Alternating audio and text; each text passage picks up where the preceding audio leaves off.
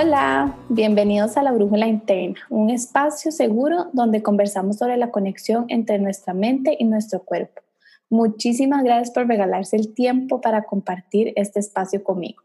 Mi nombre es Francesca Golfín, yo soy nutricionista, educadora certificada en estrés, coach en alimentación, mente y cuerpo, pero sobre todo soy una persona normal y corriente como cualquier otra. El objetivo de la brújula interna es únicamente compartir información y experiencias profesionales y personales sobre la conexión que existe entre la mente y el cuerpo. En ningún momento busca sustituir a un profesional en la salud y mucho menos diagnosticar ni tratar alguna patología o condición, por lo que el uso de la información aportada es responsabilidad de cada persona. Y bueno, habiendo dicho eso, entremos de lleno a este nuevo episodio que espero que disfruten muchísimo y lo llene de luz y esperanza.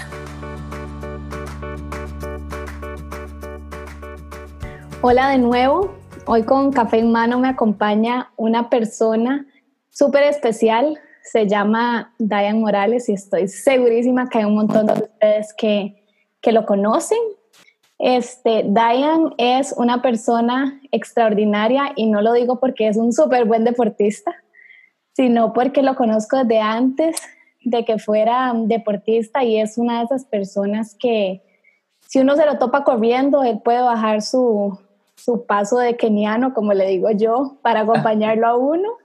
Em, y si lo ve en una competencia, puede parar a ayudarle porque, como les decía justo al inicio de, de este podcast, yo soy persona, no soy solo nutricionista, soy persona y yo creo que Diane es de esas personas que también representan justamente a lo que me refiero. Entonces, hoy quise que me acompañara para que hablamos, habláramos un poquito de su experiencia como deportista y cómo la mente ha influido de una manera positiva y tal vez no tan positiva en, en sus diferentes experiencias. Entonces, Diane, bienvenido.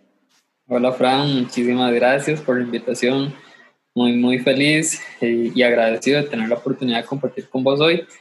Eh, y como vos decís, eh, tenemos mucho tiempo de conocernos, entonces sabemos bien este, las personas que somos, lo mucho que, que hemos vivido ambos y también conoces esa parte mía de cuando no era corredor, cuando no hacía deportes, nos conocemos desde la U, entonces creo que el, sentimiento que tenemos el uno por el otro es muy auténtico y pues aquí estoy para que conversemos sobre, sobre esas pasadas que le da la mente a uno, lo mucho que hay que a veces bretearlo, hay que trabajar para poder salir de, de un kilómetro 42 allá metido en una carrera para, para poder terminar o, o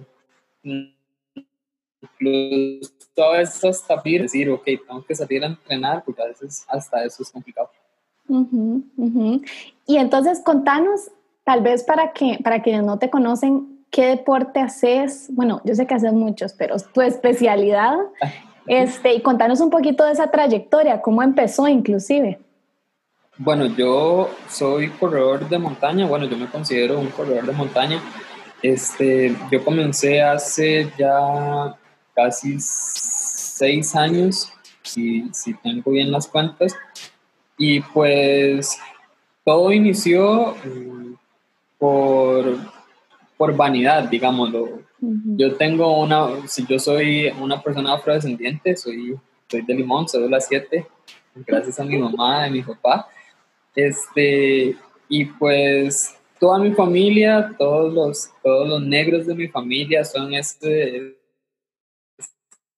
típico marcado y pues y pues uno a veces decía, pucha, yo soy la excepción, ¿verdad? Entonces todo comenzó por ahí como por vanidad de querer verme mejor, por querer este, tener una mejor salud. Entonces, pues un día nada más me puse unas tenis, agarré el reloj de mi mamá y, y me fui a correr una recta de, de 500 metros ida y vuelta durante 30 minutos y con el pasar de los días ya me decía, ok, de este lugar a este lugar voy a correr más rápido y después camino, troto. Y ahí fui, fui avanzando poco a poco y gracias a Dios he tenido personas que, que se han acercado a mí, me han ayudado mucho y, la primera persona fue un amigo, Víctor, que me regaló las tenis de la mamá que no le quedaban y esas tenis hasta el día de hoy son las que me ayudaron a, a, tenerla corriendo. Y más adelante pues ya me aventuré en, en los típicos turnos en, en, en, la calle corriendo. La primera fue una locura con una amiga, con Marcela, en, en Punta Arenas. Y pues de ahí en adelante ya todo fluyó, ya luego empecé a correr en la montaña, las carreras en, en ese tipo de ambiente es muy distinto a las carreras sobre, sobre asfalto y en la ciudad y el sentimiento y todo lo que contagia la montaña es, es muy bonito, muy chido y de ahí me enamoré y hasta el día de hoy, bueno, hasta hace un año que, que quise cambiar un poco el, el chip empecé a, a, correr sobre asfalto, entonces actualmente estoy decidiendo, eh, entrenando para correr sobre asfalto, para mejorar, que desde hace mucho tenía y aquí voy, aquí sigo y, y Dios primero me dé salud para continuar durante muchos años más. Qué lindo. Y yo comparto un montón también ese amor por la montaña que vos tenés. Y he sido o he presenciado momentos difíciles que has tenido, inclusive eh, vos has sido un apoyo para mí en momentos difíciles que yo he tenido cuando me he lesionado, es a quien he recurrido mi cabeza ya no, no aguanta más. Este, entonces contanos un poco de eso, tal vez contanos cómo ha sido tu experiencia este, en esto de ser corredor de montaña con el tema de lesiones, porque sé que no has tenido una, sino has tenido unas cuantas e inclusive has tenido unas cuantas en, la misma zona, que puede ser como de repente muy frustrante. Entonces, contanos cómo ha sido ese proceso. A ver, en partes del deporte, pues siempre van a ser las lesiones.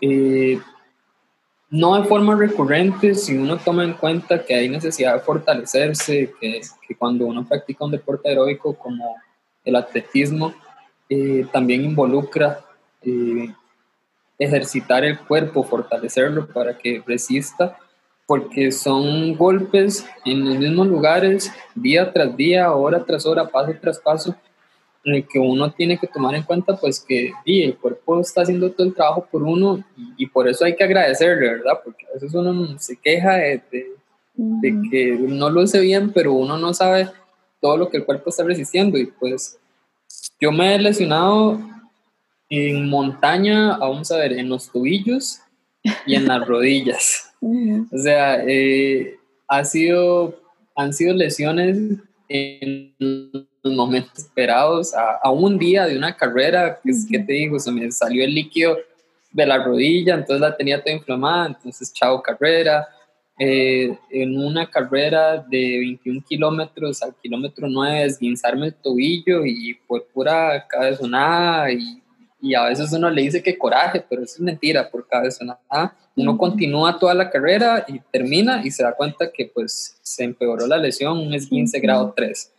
He tenido en ambos tobillos, me los he doblado y me he esguinzado y son momentos vamos a ver, cuando, cuando uno se da cuenta que la lesión te va a hacer que te detengas, uno dice, pucha, este, toda la ganancia de los entrenamientos, toda la ganancia de las carreras, dice, va a venir abajo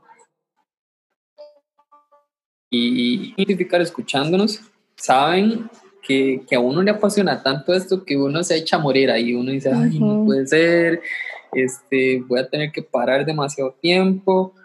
Y entonces, mentalmente hablando, uno, la primera ocasión que le pasa, tal vez uno no está preparado, uno no tiene como la madurez para dar, darse a entender, pues, que es algo que pasó, que sucedió por, por una razón que me va a hacer mejorar tanto físicamente como mentalmente. Y entonces es, es un poquito complicado, pero cuando pasa ya en, otros, en otras ocasiones, uno ya va entendiendo pues que hizo falta fortalecer, que hizo falta tal vez tener cabeza fría para detenerse en el momento en el que uno sintió esa, esa lesión. Y, y, con el tiempo entonces uno va teniendo ya más afrontar de, de tipos de sucesos que, que le pueden suceder a cualquiera, a la persona más entrenada, a la persona menos entrenada, son cosas que, pues son eventualidades que uno no, no prevé. Y me encanta eso porque conecta justamente con, con, el propósito de este, de este espacio, que es esa conexión mente-cuerpo. Y son esos momentos donde el cuerpo a uno le está gritando, pare, y uno no lo quiere escuchar. O de repente uno tal vez no lo escucha. O sea, yo creo que pueden haber este, los dos casos, pero muchas veces, como vos decís, el huevo, nada de uno que uno, bueno, yo puedo un poquito más. A, mí me pasa, y voy a ser sincera, yo soy, yo no es que soy hiperactiva, pero yo acumulo mucha energía y yo necesito sacarla de alguna manera, o si no, este, traspaso paredes. Y este, a mí me cuesta mucho parar. A mí me cuesta cuando en mi plan dice, por ejemplo, ayer, caminar una hora. Yo, yo, yo, yo quería correr, yo quería salir corriendo. Y, y yo sé que es necesario y el cuerpo lo necesita. Inclusive son los momentos donde uno este, mejores adaptaciones puede tener. Pero eso de escuchar el cuerpo es difícil, es muy difícil y como vos decís, yo creo que esas lesiones o esas cositas que le pasan a uno realmente son mensajeros que le vienen a enseñar que uno tiene que parar. Así es, las lesiones son eh, la típica lección eh, por las malas.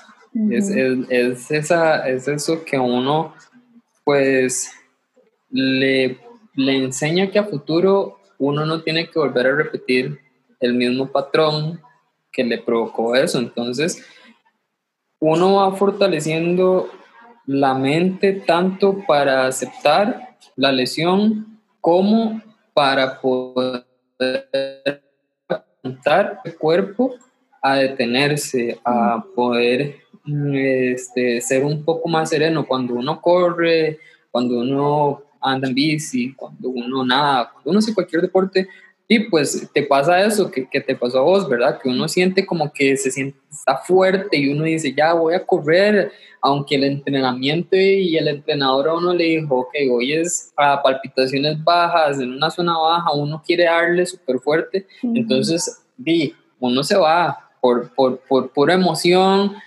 pero con el pasar del tiempo, con estos chascos, uno entiende como, ok, este día es tranquilo, es para disfrutarlo, es para, para, pues, para fortalecerme de otra forma, entonces ya ahí uno va aprendiendo que ese día es vital, que ese descanso se necesita y, y entonces la mente también absorbe, la mente absorbe muchísimo aprendizaje de esos días.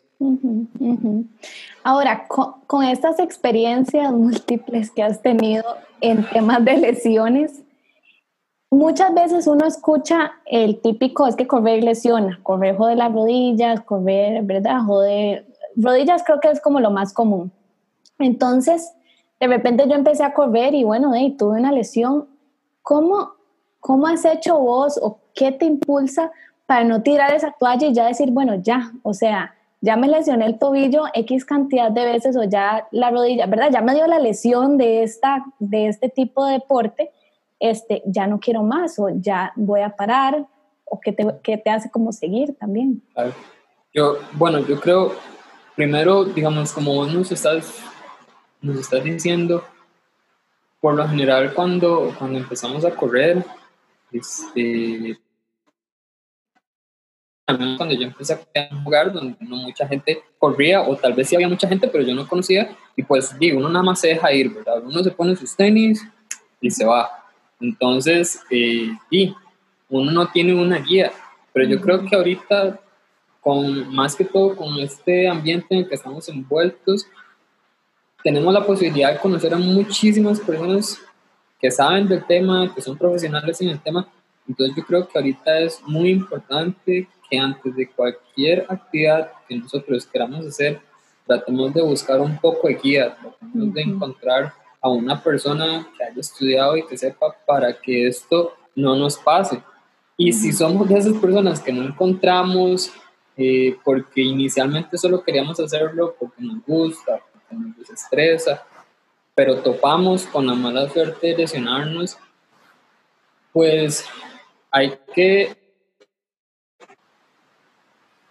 Creo que cuando uno se echa al agua, en cualquier ambiente en el que uno esté eh, envuelto, cabe la posibilidad de que pasen malas cosas. Entonces, antes de, involucrarme en cualquier actividad, uno tiene que prever pues que, que existe la posibilidad de que las, malas experiencias ocurran. Y en el deporte una de esas malas experiencias son las lesiones.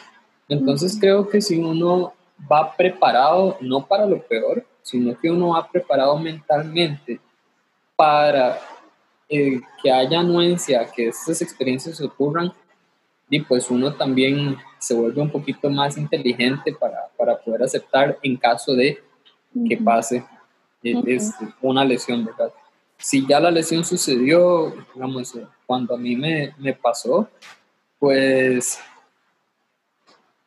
lo que tocó hacer, buscar a una persona que, en, en, su momento me dijo, vamos a correr a la montaña, este, yo te llevo. Cuando uno encuentra una persona así, cuando uno encuentra a alguien que, que uno admira, que lo impulsó a uno, pues uno también tiene esa apertura para decirle, mira, me pasó esto y, no sé, me hueva esa persona yo estoy seguro que va a ser el apoyo. Y esa persona es, si esa persona es una persona de calidad que te animó al principio, también va a ser una persona de calidad que te va a animar y te va a decir, ok, mira, tranquilo, ten paz y te va a aconsejar bien, te va a decir, anda al doctor, revisate, eh, puede ser algo que, que no es grave, sino que va a necesitar unos días de descanso. Esa persona que te impulsó al principio también va a ser esa persona que te va a guiar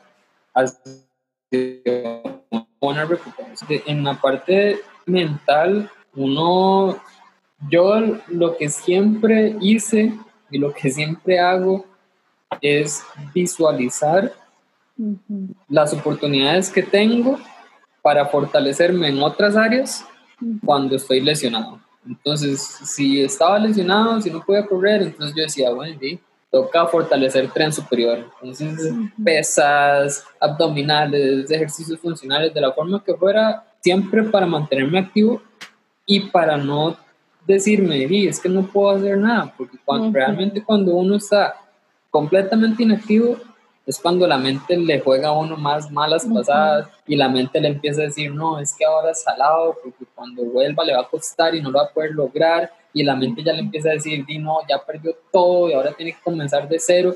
Y cuando uno se da cuenta que tal vez tiene que comenzar de cero, ya ahí es que tal vez dure tres, cuatro meses eh, logrando conseguir un kilometraje o un paso, etcétera.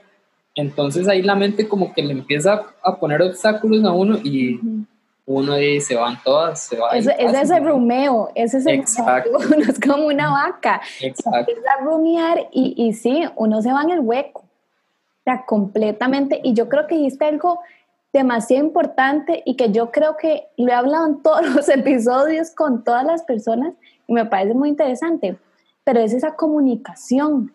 Es que tenemos que cuando estamos en esos momentos difíciles, apoyarnos en otras personas, porque si nos quedamos con nuestra cabeza que empieza a rumiar todo en negativo, por supuesto que nos vamos a ir en un hueco, pero siempre contamos con personas este, con las que podemos simplemente contarle por lo que estamos pasando. No es buscando tal vez la solución milagrosa o buscar el consejo perfecto que me vaya a quitar la lesión, no, pero es apoyarse en alguien. Eso, y yo creo que además de eso, eh, vamos a ver, yo he visto personas que se lesionan muy grave, o sea, he visto personas que se lesionan y que los deja, o sea, personas profesionales que los deja fuera de su actividad durante meses, durante años, personas que corrían y tuvieron que dejar de correr porque su lesión se los impidió, entonces también es como razonar que si lo que me está lesionando a mí son 22 días, un mes, dos meses, pucha, sea agradecido, eh, tenga presente que no es algo que lo va a dejar fuera de su actividad durante un tiempo considerable. Entonces, que yo creo personalmente, o sea, no hablo desde un punto de vista profesional, pero creo que una ganancia aeróbica, por ejemplo, te vuelve a construir, uno vuelve a, a, empezar, aunque sea de cero, uno nunca, yo creo que uno nunca comienza de cero, que como te digo, si, si tengo lesionada una pierna, si puedo moverme de otra forma, yo creo que uno nunca comienza completamente de cero. Y en el caso que haya que comenzar de cero, pues la misma fortaleza que tuve inicialmente la puedo volver a tener. ¿Por qué? Porque yo ahora sé de lo que soy capaz, porque yo sé y yo viví este, la ganancia que tuve, entonces volver a llegar a ese pico, e incluso sobrepasarlo, pues que sea una motivación. y, a veces es, es complicado porque como decís vos, ¿verdad? Y como te decía, uno, uno como que se quiere serruchar, se autoserrucha.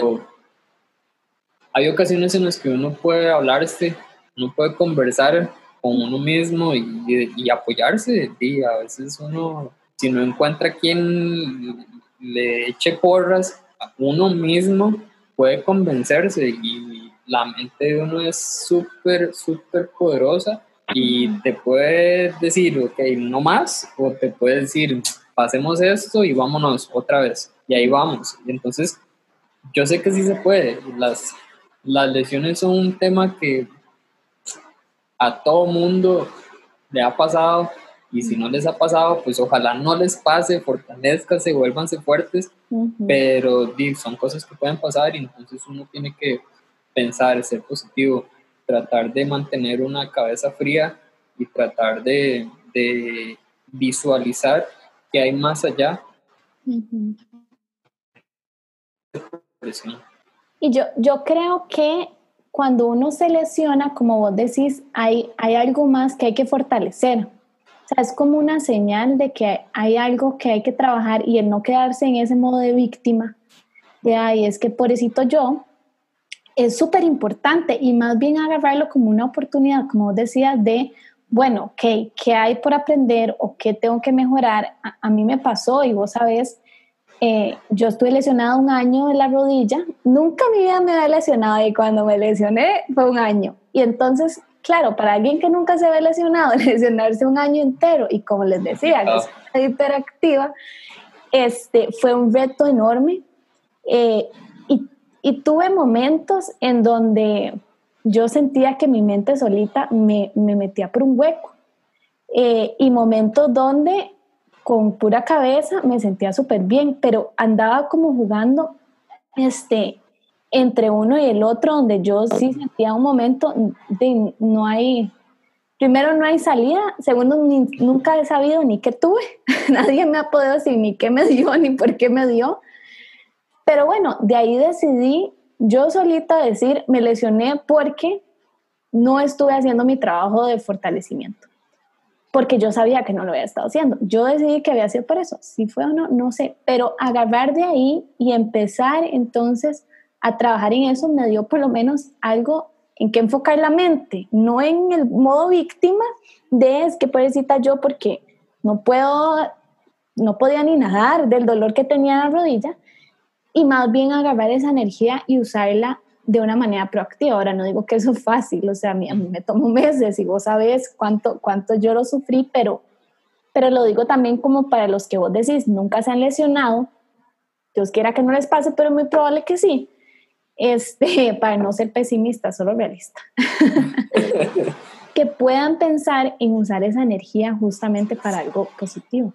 Así es, eso, eso es, creo que es una de las cosas principales cuando afrontamos una, una lesión, si, si la persona, si el médico que nos está viendo, el especialista que nos está viendo, nos da luz verde para poder hacer otra cosa, para movernos, para invertir mi, mi energía y todo lo que estoy pensando pues usarla, o sea, encontrar esa otra cosa que uno puede hacer para poder afrontar la lesión, porque realmente cuando uno tiene una relación tan especial con un deporte que uno realiza, cuando uno ha invertido horas, cuando uno ha invertido y sacrificado tiempo con personas, tiempo propio, el deporte se vuelve parte de la esencia de uno como ser humano prioriza, eh, se vuelve algo que para nosotros es muy importante. Entonces, cuando uno se lesiona, ver que eso que formaba parte de mi diario vivir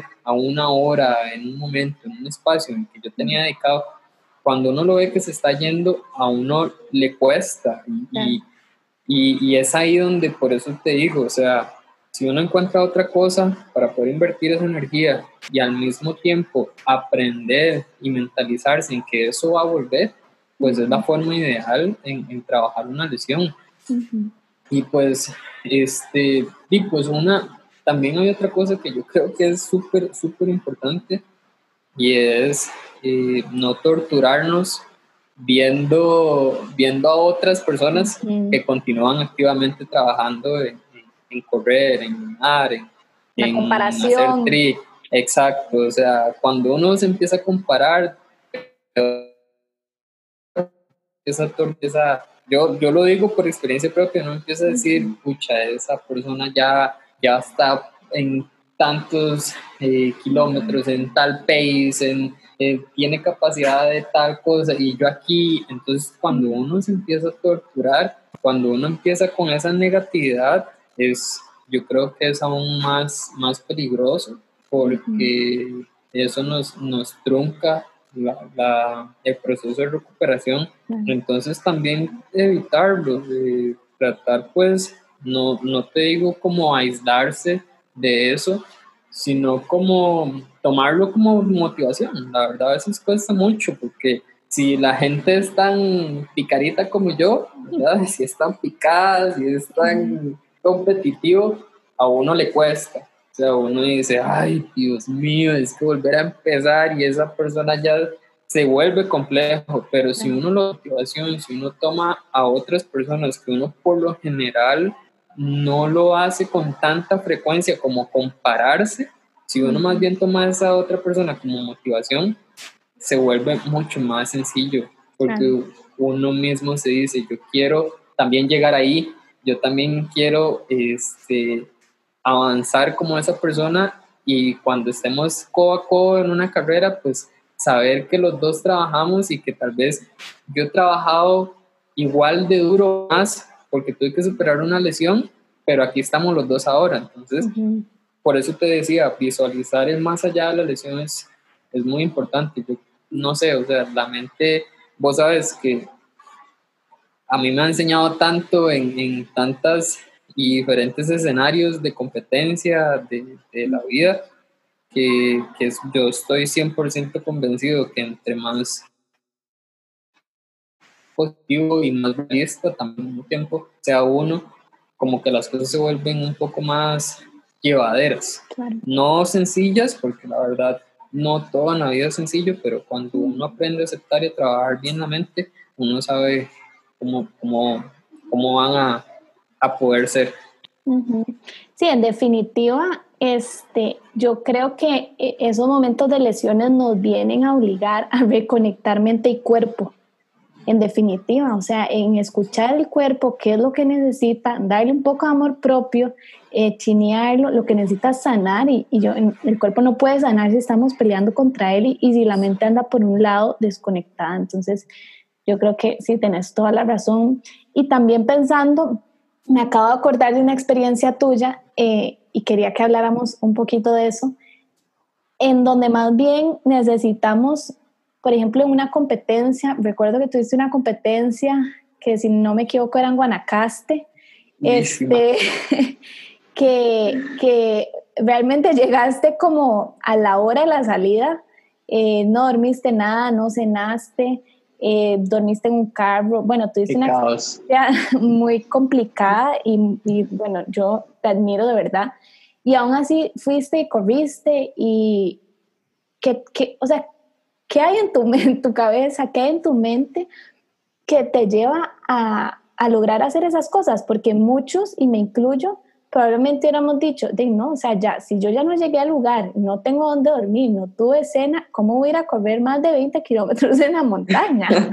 sí, esa, esa experiencia en particular, yo creo, yo creo que refleja todas las cosas que hemos hablado hasta ahora, refleja, y la persona que lo apoya a uno, refleja la perseverancia y refleja la con el que hay que afrontar la situación esa, esa experiencia que, que, me hablas vos era un rincón de la vieja, eran 50 kilómetros. Recuerdo bien que semanas atrás vos y yo habíamos trabajado en el plan de alimentación, trabajamos eh, cómo iba a comer yo durante la carrera. Recuerdo que yo había acumulado, o sea, yo creo que es el entrenamiento más salvaje que he hecho hasta la fecha porque era una ultra que no era mi debut en la ultra, pero sí yo quería tener un buen resultado, era ambicioso, hacer menos de cinco horas. Y recuerdo que camino a Guanacaste y iba con mi mamá y con mi hermana y se nos varó el carro, eran las 12 de la noche y yo estaba en una bomba en Liberia viendo a ver cómo arreglábamos el carro. Mi mamá súper preocupada, qué linda, porque ella siempre preocupa de, se preocupa de correr todo eso. Eran la una de la mañana después y apenas estábamos llevando el carro a alguien que nos encontró y que nos dijo que nos podía arreglar el carro. Una y media de la mañana pasó alguien que iba para el rincón, nos hizo el ride. Eh, yo dormí como media hora en ese carro mientras llegábamos al hotel. Llegamos a la cabina donde nos íbamos a dormir y mi mamá me dijo, trate de dormir todo lo que pueda porque se tiene que levantar a las 4 porque la carrera salía a las 5. Me acuerdo que no pude dormir nada, o sea, realmente si descansé una hora es exagerar. Me levanté y me acuerdo que mi mamá me dijo, necesito que desayune algo, usted no se puede ir con el estómago vacío y me hizo unas arepas, las mentadas arepas, mis arepas de banano con avena y me dijo, ¿cómo haces y de esos cuatro me comí media, o sea, la mitad de una, o sea, no, no comí nada porque yo estaba tan, tan, tan preocupado porque estábamos todavía, o sea, las cabinas donde estábamos estaban a cuatro kilómetros de la salida de la carrera. Entonces, mi mamá y yo teníamos que levantarnos más temprano, salir a la calle, caminar y yo le dije a mi mamá, ok, si no encontramos ride, yo me voy a ir corriendo de aquí a la meta y después corro. Y me dijo, no, si usted no encuentra el ride, no vamos a ir. Y yo dije, no, mamá, si ya, ya, llegamos aquí, hay que ir. Y entonces recuerdo que salimos y mientras caminábamos, alguien nos hizo ride.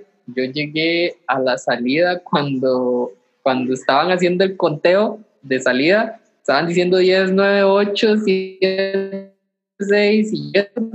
Ese día salí, competí, comí durante la carrera como loco, comí más de lo que me dijiste incluso. Gracias Dios. y no puedo creer que yo ese día, en el transcurso de la carrera, yo lo único que iba pensando es, pucha, mi mamá me está esperando en la meta. Ella en este momento está sumamente preocupada porque su hijo salió sin comer nada, sin dormir, y aquí anda en medio rincón de la vieja corriendo. Y yo recuerdo, o sea, yo me decía, ella me está esperando, ella me está esperando, mi hermana está en la meta, me están esperando. Y yo iba diciéndome, voy bien, eh, siento energía, no me ha ratonado. Bien, Frank, este plan de alimentación está funcionando. O sea, magnífico. Y después de, de, mucho pensar, no te miento, incluso la mente a mí de camino me decía, o sea, está exigiéndose demasiado, eh, tal vez está dañándose a sí mismo porque no durmió, no descansó bien, eh, y ahí, o sea, en el transcurso, en el pasar de los kilómetros, cuando uno hace una ultra, hay segmentos donde uno va solo, o sea, si, si, si vos no seteas un paso con un grupo, si no seteas un paso con otra persona, consumís kilómetros solo. Y yo recuerdo que yo iba solo y mi mente me iba diciendo, no, pare, ya no más. Y yo decía, no, es que ahí, ahí, ahí me están esperando, yo voy, yo no puedo creer que yo haya entrenado tanto y no voy a terminar. Y yo le di, y le di, y le di. Y cuando yo llegué al último puesto de control, pensaba en comida, en, me decía iba a llegar. Y llegué a meta y increíblemente estuve en el podio, o sea, cumplí la meta en menos de cinco horas que habíamos planteado, pegué podio y pude llegar a la meta y la primera persona que estaba ahí era mi mamá. Entonces la abracé y le dije, vamos, vamos a comer, vamos a comer. y, y me acuerdo que yo fui muy feliz porque cuando uno está en la carrera, uno lucha muchísimo con la mente, más que todo, ya te digo, cuando, cuando uno está fatigado o en una ultra, son tantas horas a veces que uno, el más mínimo detalle que a uno le incomode, eso te hace irte. O sea, si a vos hay una piedra en el zapato que te hizo una ampolla, te moleron en una ultra, eso es suficiente para que vos digas, ya no quiero más. Si vos te acalambras, decís, ya no quiero más. Y en la, durante la carrera es, es, muy fácil boicotearse, entonces saber que uno puede manejar la mente para cambiarlo a un lado más positivo, para visualizar la ganancia y el aprendizaje que uno va a tener al final es, es muy chido. Y uno se da cuenta de todo esto hasta cuando ya terminaste, estás sentado, estás tranquilo y estás a punto ya de dormir, uno empieza a procesar y uno empieza a digerir la carrera. Y uno empieza a recordar como, uy, pucha, en esa parte es durísima y casi le tiro la toalla y uno la digiere, bueno, al menos yo, yo la digiero tanto, no importa la distancia o el tiempo que haya pasado en una carrera, yo digiero toda la carrera, o sea, yo vuelvo porque yo siento que en cada punto, o sea, no sé si a otras personas les pasará, pero en una carrera yo genero checkpoints, como que uno dice, ahí estuve a punto de seguir o, o, desistir. Entonces yo repaso esos checkpoints y digo, pucha, y eso, muy bien, o sea, bien, bien, no tiro la toalla, ahí siguió, y, y, y entonces esa sensación y esa gratitud que uno siente consigo mismo le da fortaleza para que cuando afrontes una situación similar en una carrera, vos digas, ma, esto no se compara en nada con lo que ya sufrió en otro evento. Entonces, es, es eso, ¿me, ¿me, entendés? O sea, como que todo ese evento en particular, todo ese rincón de la vieja que fue en 2000 si recuerdo bien, 2016-2017, eh, me, me, me, enseñó tantísimo a, a, saber cómo manejar una carrera, me enseñó mucho en cómo mi cuerpo funciona y me enseñó aún más en cómo mi mente pudo y puede sobrepasar un sufrimiento, o sea, cómo hacer que, que, ese, que esa incomodidad se vuelva no cómoda, pero que uno pueda estar feliz con esa incomodidad mucho rato. Tolerable.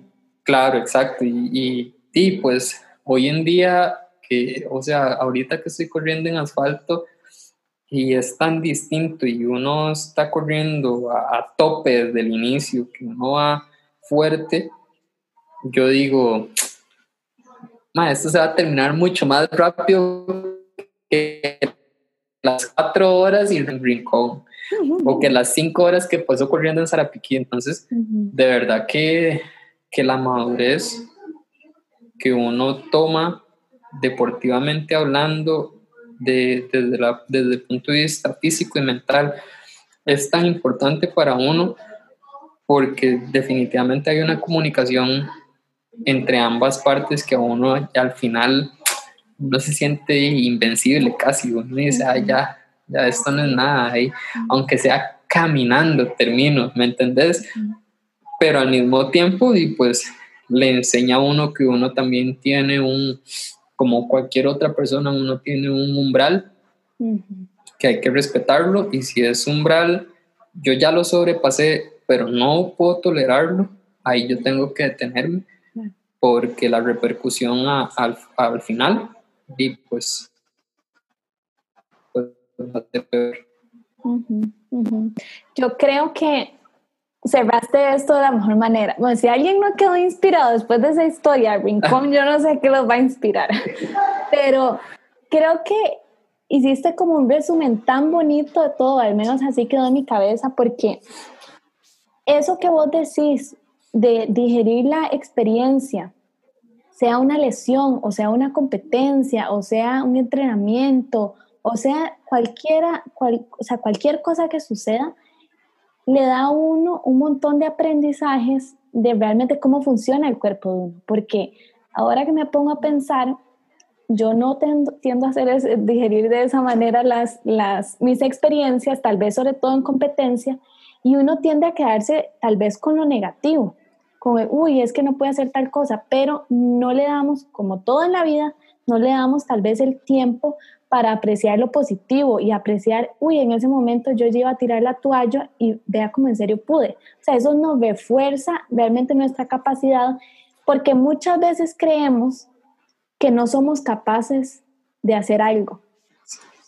Y solo haciendo, yo creo que ese ejercicio de reconocer de lo que fui capaz, es que podemos ir retroalimentando nuestra cabeza de yo realmente sí soy capaz. Porque Así es. Muchos, y no así que todos, porque hay muchas personas que les pasa lo contrario, pero pensamos normalmente así, no, yo eso no lo puedo hacer.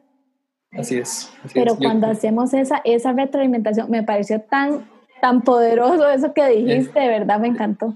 Es que yo creo que hay, hay una frase que me dijo una amiga, Erika, Erika Rojas, y que se volvió tan real para mí que después de eso yo trato como de, verle también lo positivo a las experiencias y es que a veces uno es muy fuerte y consigue uno a un evento, o sea, al menos nosotros, o a un entrenamiento y vamos fijos en que quiero hacer menos de tantos minutos, que quiero tener este pace en toda la carrera, que quiero cumplir tal distancia, etcétera que cuando uno finaliza ese evento y uno se da cuenta que tal vez no lo logró, ahí es cuando, como decís vos, ¿verdad? Pucha, no lo logré, ¿para qué trabajé tanto? ¿Para qué entrené? Si, si aquí sigo igual de lerdo, si aquí no puedo hacer tal cosa, si la cuesta no la puedo Y uno se empieza ahí otra vez a hacer luchar y a hacer luchar. Pero de verdad que si uno digiere el, el evento, si uno digiere todo el entrenamiento que está atrás, de ese día en particular, uno se da cuenta la evolución como persona y como atleta que uno ha tenido. Y si uno vista, cumplió los minutos específicos, trate de ir atrás y decirse, este tiempo que hice hoy, aunque no es el que quería, lo hubiera podido lograr hace X cantidad de tiempo o esta distancia o este segmento de la carrera yo lo hubiera podido correr así a como lo corrí hoy. ¿Me entendés? Entonces cuando uno digiere, o sea, cuando uno deja atrás la estadística, los números, el objetivo, cuando uno ve sobre uno, cuando uno visualiza ¿qué he hecho yo como persona que hace unos años tal vez era inactivo y que hoy por hoy estoy corriendo o haciendo otro deporte? Uno no le queda más que ser agradecido. O sea, no hay otra opción, uno no puede reprocharse y más bien yo creo que uno no debería tener este, el derecho de quejarse y, y porque realmente yo puedo ser crítico y constructivo conmigo pero ¿para qué voy a reprocharme por no haber hecho algo? O sea, momentos para una revancha habrán muchísimos, muchísimos. Entonces, si no se me dio hoy, no se, se me, no se me va a dar mañana, pero se me puede dar en otra ocasión y ese día que yo lo logre, lo voy a celebrar. O sea, y, y, uno tiene que, ay, mi mamá me molesta porque yo digo mucho esto y Cata también, mi novia, yo digo que yo me celebro siempre. O sea, yo me celebro hasta mis entrenamientos, porque cuando yo veo lo que yo hice en un momento en particular, yo digo, pucha, o sea, no soy Kipchoge, pero impresionante, o sea, no moleste. Actitud. Exacto, o sea, ayer o antier, eh, hace tres meses y cuando hacemos esto es inevitable este, no querer avanzar más, y avanzar más, y avanzar más, ¿me entiendes? O sea, te doy mi ejemplo, hace un año, en julio del año anterior, yo decía, quiero correr media maratón en una hora 24. Y lo intenté en julio y no lo logré. Corrí en 1.24.01.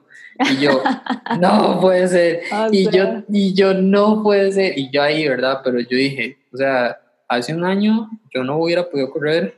O sea, yo pasé de una hora y media a una hora 24.01. Y ese mismo año, en diciembre, hice 1.23.08.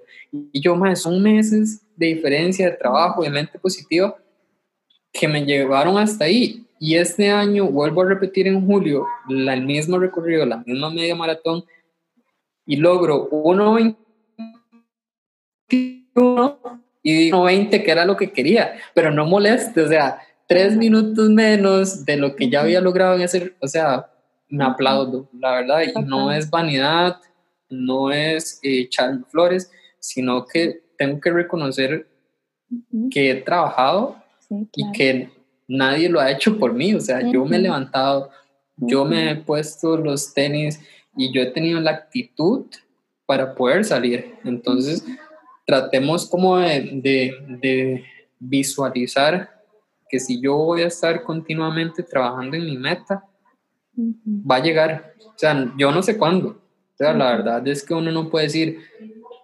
mañana, o sea, y, mm, o sea, no digo que es que uno no pueda setearse a un mediano o largo plazo una meta y luchar por ella, pero día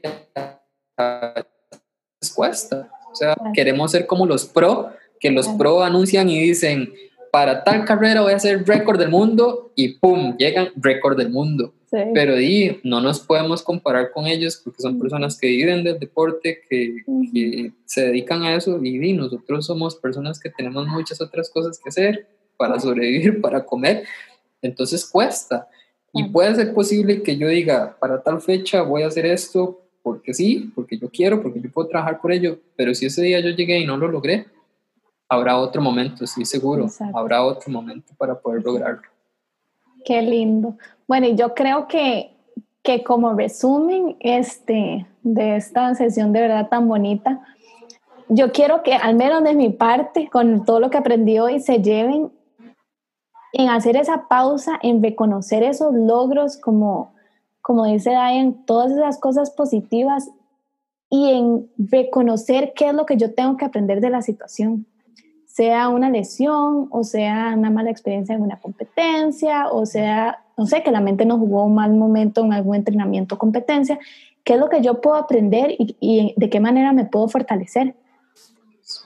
Porque yo creo que eso realmente hace, como decíamos ahora, que se nos conecte la mente con el cuerpo y no que anden completamente desconectados. Así que no sé si querés darnos un último empujón o alguna última recomendación antes de, de, terminar y también contanos por favor dónde te pueden seguir, porque si ustedes quieren, digamos, alguien que les anime el día con historias este, o con fotos, con palabras súper bonitas, tienen que seguir a Diane. Así que... Bueno, yo, yo nada más otra vez, Fran, te agradezco demasiado el espacio, es súper bonito.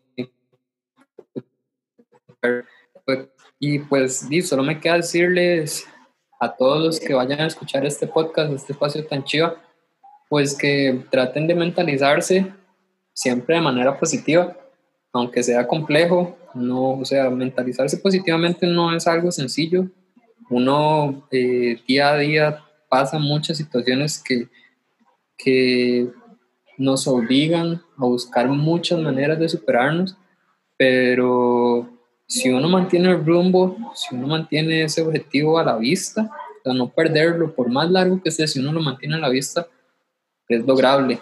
Y, cuando uno establece objetivos que son palpables, que uno sabe que uno los puede tener ahí, que uno los puede agarrar, que uno los puede ver, que uno los puede sentir, porque cuando uno hace deporte en particular, uno siente ese resultado, este, uno aprende, las cosas son logrables. Entonces, tratemos pues de mantener actitud positiva, la, actitud positiva que uno tiene irradia y contagia a otras personas a que también continúen siendo positivos. Entonces, pues muchos éxitos a todos, la verdad, que, que, tengan y que les pase lo mejor en lo que resta el año, independientemente de la situación en la que estemos envueltos, que, que Dios les repare lo mejor. Y si me quieren decir, eh, si me quieren seguir, perdón, este, yo tengo Instagram, y me pueden encontrar, vamos a ver, el nombre es complejo, Fran, porque es, es en inglés, ¿verdad? No importa, porque yo lo escribo ahí en la descripción. Pero mi, no, mi nombre es Diane y se escribe D-Y-A-N. Y entonces en Instagram me encuentra como Diane No Shortcuts, que es un, significa sin atajos, Diane sin atajos, y es una de las cosas que yo creo de fiel en esta vida y es que no hay camino corto para llegar a lo que uno quiere y en Facebook también, eh, Diane Morales, y ahí me van a encontrar, ahí voy a estar. Este, cualquier cosa que necesiten, si yo puedo ayudarles, la verdad, con muchísimo gusto. Para mí va a ser todo un placer y me genera mucha felicidad poder saber que hay gente que, que tal vez me va a buscar y yo les puedo ayudar. Los vas a contagiar de una energía lindísima, así que te agradezco de corazón, de verdad, por este espacio. Gracias por, por, hacerlo tan lindo, por llenarlo de tanta energía y de, y de enseñanza, porque estoy segura que todo el mundo que lo escuche va a aprender un montón. Eh, y si no, puedes estar seguro que yo aprendí un montón y sigo aprendiendo vos cada día. Así que te agradezco muchísimo. Y bueno, nos vemos en un próximo episodio. Chao.